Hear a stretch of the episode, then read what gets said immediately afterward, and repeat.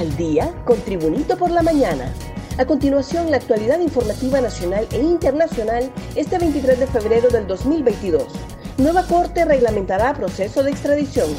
La magistrada presidenta de la Corte Suprema de Justicia, Rebeca Raquel Obando, afirmó que se quiere hacer la reglamentación correspondiente para que las extradiciones se hagan de acuerdo a una ley. Raquel Obando precisó que lo referente al proceso de extradición es un tema de agenda de la nueva Corte. Al no existir una ley de extradición, la Corte Suprema de Justicia emitió en 2013 un auto acordado para hacer efectiva la entrega de hondureños requeridos por delitos de narcotráfico, lavado de activos y terrorismo a países con los que el Estado tiene acuerdos de esta índole. Primer Batallón Verde captura 12 traficantes con guaras rojas y motosierras en mano.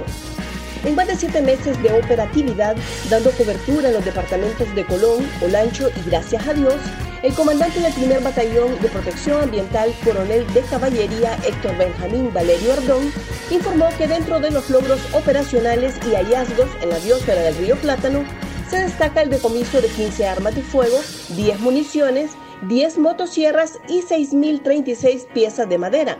De igual manera destacó que se detuvo a 12 personas. Se rescataron 16 animales en cautiverio, entre estos guaras, loros, monos, ocelotes, zorros y tucanes, y se destruyeron 10 manzanas de tierra con cultivo de plantas de coca y un narcolaboratorio. Según Luis Redondo, ya es ley que llegue la Sisi. El presidente del Congreso Nacional, Luis Redondo, resaltó que ya es ley que la Comisión Internacional contra la Corrupción y la Impunidad en Honduras llegue al país y solo es cuestión de tiempo para que se concrete. Ahora solo falta que nos pongamos de acuerdo con la parte de la Organización de las Naciones Unidas que dará el apoyo con los organismos que financiarán la misión, resaltó Redondo. Conductores se dan a los golpes en la capital de Honduras captan en video una pelea en frente de las instalaciones del Instituto Hondureño de Seguridad Social en el barrio abajo de Comayagüela, capital de Honduras, donde dos conductores se fueron a los golpes en plena calle en horas de la tarde. La pelea se originó porque uno no le cedió el paso al otro. En las imágenes se muestra el momento en que el motorista de un carro gris se baja de su vehículo y se va contra el conductor de un taxi que estaba a su lado derecho. Sin importar que estuvieran en pleno tráfico en hora pico, las dos personas terminaron agarrándose a golpes y forcejearon hasta que el taxista cayó al suelo. Un repaso al mundo con las noticias internacionales y Tribunito por la mañana.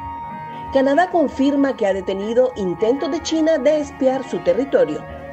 Las Fuerzas Armadas canadienses confirmaron este miércoles que son conscientes de los esfuerzos de las autoridades de China por espiar su territorio, después de que medios del país publicaran que el ejército encontró boyas chinas en el Ártico el pasado otoño. Las Fuerzas Armadas de Canadá son plenamente conscientes de los esfuerzos de China por llevar a cabo operaciones de reconocimiento en el espacio aéreo y marítimo canadiense, dijo un portavoz del Ministerio de Defensa en un comunicado recogido por medios locales. Más noticias nacionales con Tribunito por la Mañana.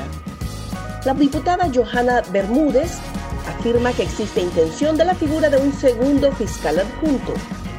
La diputada Johanna Bermúdez confirmó la intención de crear la figura de un segundo fiscal adjunto en el Ministerio Público. Bermúdez indicó que parte de los acuerdos tripartitos de los partidos políticos en el contexto de contribuir a la reducción de la mora judicial es fortalecer al ente acusador con dinero y talento humano. La diputada manifestó que por eso es la idea de crear un segundo fiscal adjunto que va a venir a contribuir a reducir la mora judicial que en este momento la tiene alta el Ministerio Público. Montoya espera muy pronto ayudar a subir a Motagua.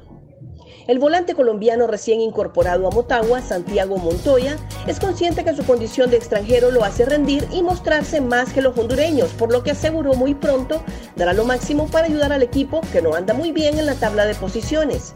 Lo principal para un extranjero es adaptarse de la mejor manera a un club y una ciudad. La verdad que acá nos han tratado de la mejor manera.